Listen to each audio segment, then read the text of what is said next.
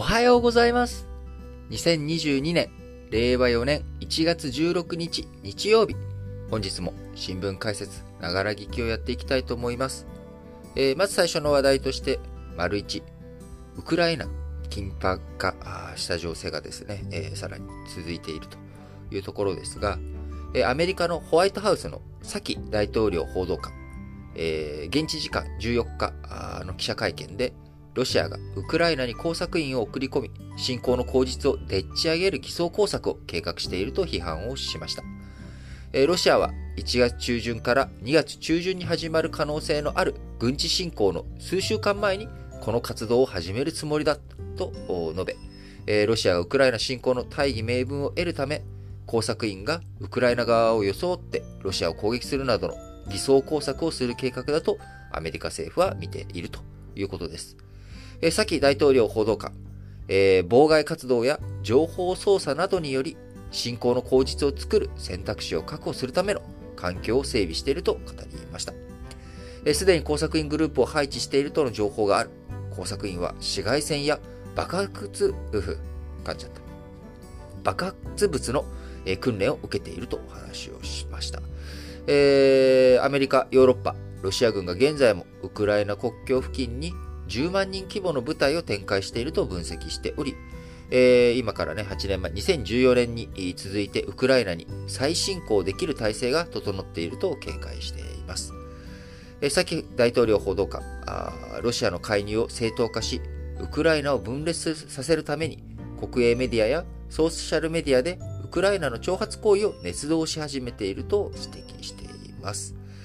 えーこうね、アメリカ、ロシア、今からね、戦争を仕掛けてくる可能性あるぞと。で、そこの理由に、ウクライナ側から仕掛けてきた。これは、あ向こうから挑発してきて、それに対する、えー報復だと。えーあるいは、あそれを前もって防ぐための自衛のための措置であると。えーロシア側がね、まあ、こういったことを言い出す、え可能性、えそれをね、先手を打って防ぐため、えーさっき大統領報道官、あの、そういったことを言ったとしても、それはロシア側が自作自演してるんだよと。えーそういったことをね、訴えるために、えーまず、うージャブとして、えーそんなこと言ってきたとしてもね、えーそれはロシア側が自分でやったことでしょというふうに言うための状況をね、今作っているということになっております。実際ね、えーことの真偽、ロシア側が本当に偽装工作をしているのかどうかというところを含めて、えー私自身知り得る立場ではありませんけれども、あのー基本、やっぱり戦争というものには、やっぱ大義名分というものは少なからず必要になってくるわけです。相手が先にやった。あいつが殴ってきたんだ。だから俺は殴り返しただけなんだ。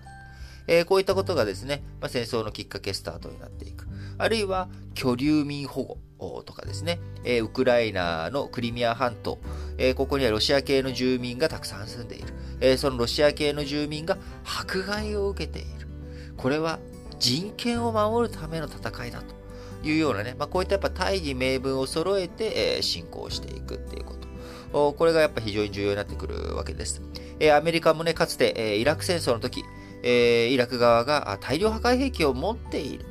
えこの大量破壊兵器が使われては世界が不安定化する。より多くの人の犠牲がある。えこれを防ぐためにもアメリカはイラクに攻め込まなければならない。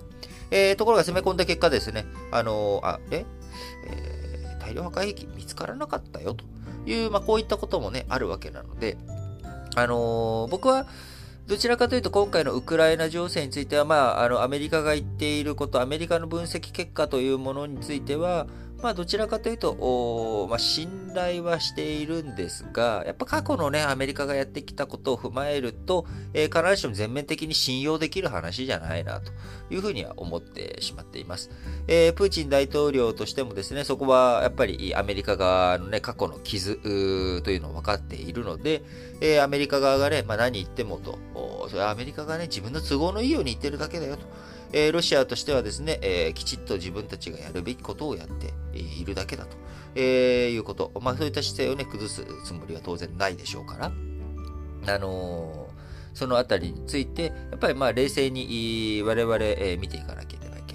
で、冷静に見ていかなければいけないんだけれども、えウクライナ情勢、えー、まあ、日本から見たらですね、遠く西側で起きてることかもしれませんが、あロシアとしてはあそこだけじゃなくてですね、やっぱりいろんなところで、えー、こう挑発行為を繰り返していくことによって、ウクライナ側を相対的に小さく見せたりとか、あるいはあウクライナ側で油断をして、えー、みんながね、そっちに注目している間に、えー、北方領土とか、その周辺についての支配力をより強化していこうとかですね、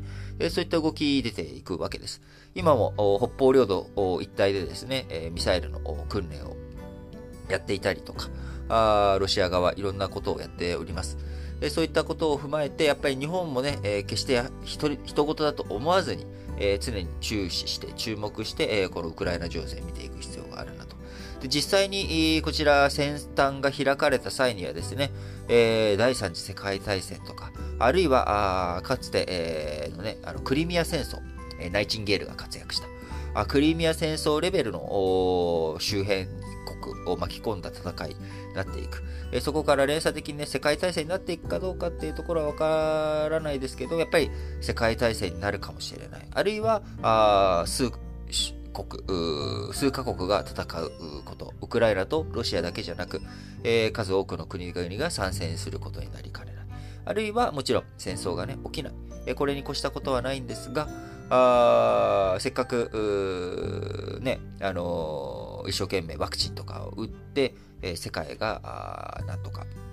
新型コロナとの戦いに、えー、勝ったということに、今後1年、2年の間にね、できていったとしたとしても、えー、ロシアとアメリカが戦う、戦争するっていうことになっていくと、えー、日本から例えばヨーロッパに飛行機乗ってね、観光旅行行こうとか、あ卒業旅行行こうとかって思っても、えー、ロシア上空を飛べなくなっていく危険性というのもね、またあるわけです。え過去、大韓航空機がね、ロシア領空を侵犯したということで撃墜された事件というのもあります。え冷戦期には。まあ、そういったことを踏まえて考えていくと、やはり戦争というものが我々の生活やあいろんな、ね、経済活動に影響を及ぼすということ、こちらは必死の話ですので、少しでもそういった危険性、えー、なくしていくということを踏まえて、えー、きっちり外交努力、まだまだ続けていってほしいなと思います。